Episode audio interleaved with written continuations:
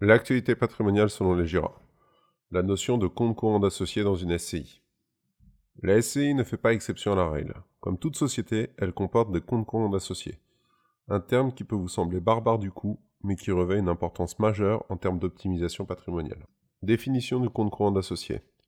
Chaque société est composée de comptes courants pour ses associés. Cela correspond aux dettes qu'elle a contractées vis-à-vis d'eux.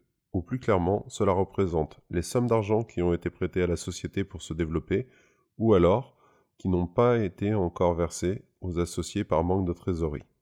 On parle là de dividendes. Il arrive de trouver des comptes courants négatifs. Dans ce cas, nous sommes face à une anomalie. La société a prêté de l'argent à ses actionnaires. On parle de comptes courants car ces prêts sont faciles à mettre en place. Un simple virement à la société suffit à les matérialiser. Ces prêts sont variables et remboursables à tout moment à première demande de l'un des associés, sous disposition contraire prévue dans les statuts. Ces comptes courants peuvent donner lieu par ailleurs à des intérêts, ce qui est rare et pourtant pas dénué de sens pour les sociétés assujetties à l'IS. Le jeu de piste pour retrouver les comptes courants dans les SCI détenus par des particuliers. Nous sommes sur un procédé comptable.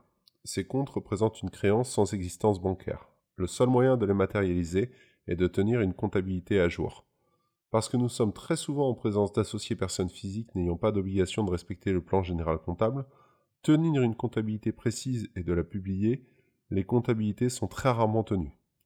Pour autant, une comptabilité a bien des vertus, notamment en termes de transmission. Au-delà de la comptabilité, les assemblées générales annuelles ne sont pas effectuées. Elles sont pourtant, elles, obligatoires. Impossible de déterminer alors ce qui a été distribué ou mis en réserve il devient impossible de connaître le montant des comptes courants d'associés. Fait générateur des comptes courants d'associés dans une SCI. Il y a trois motifs principaux de création de comptes courants dans une SCI. Le premier motif est l'apport initial de fonds par l'associé. L'associé peut prêter des fonds à la SCI pour lui permettre d'acheter un immeuble. Un deuxième cas est celui où l'associé vend son immeuble à crédit à la SCI. Nous trouvons là un schéma de vente à soi-même. Le troisième cas est celui où la société réalise des profits, les affecte aux associés, mais ne dispose pas de la trésorerie pour les payer. Dans ce cas de figure, les associés ont des créances contre la société à hauteur des profits affectés mais non distribués. Une hypothèse fréquente est celle où une SCI a été constituée avec un emprunt bancaire pour financer l'achat d'immeubles. Le remboursement du prêt est souvent réalisé grâce à l'apport de fonds de l'associé. Ce n'est pas le cas si la SCI n'a pas de revenus. Par exemple, parce qu'elle est propriétaire d'un bien mis gratuitement à disposition de l'associé. Dans cette situation, l'associé rembourse le prêt à la place de la SCI et devient nécessairement progressivement créancier de la SCI à la place de la banque. L'impact fiscal des comptes courants d'associés de SCI. Autant les comptes courants d'associés n'ont pas d'impact sur l'impôt sur le revenu, sauf cas où effectivement ils sont rémunérés, il en est tout autrement concernant l'impôt sur la fortune.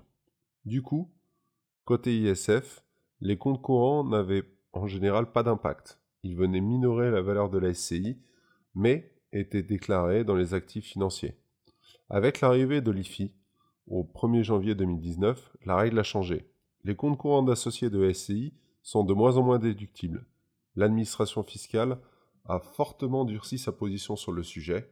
Le plus sûr est de faire appel à un spécialiste pour ne pas se tromper sur la valeur des actifs sous peine de lourdes sanctions.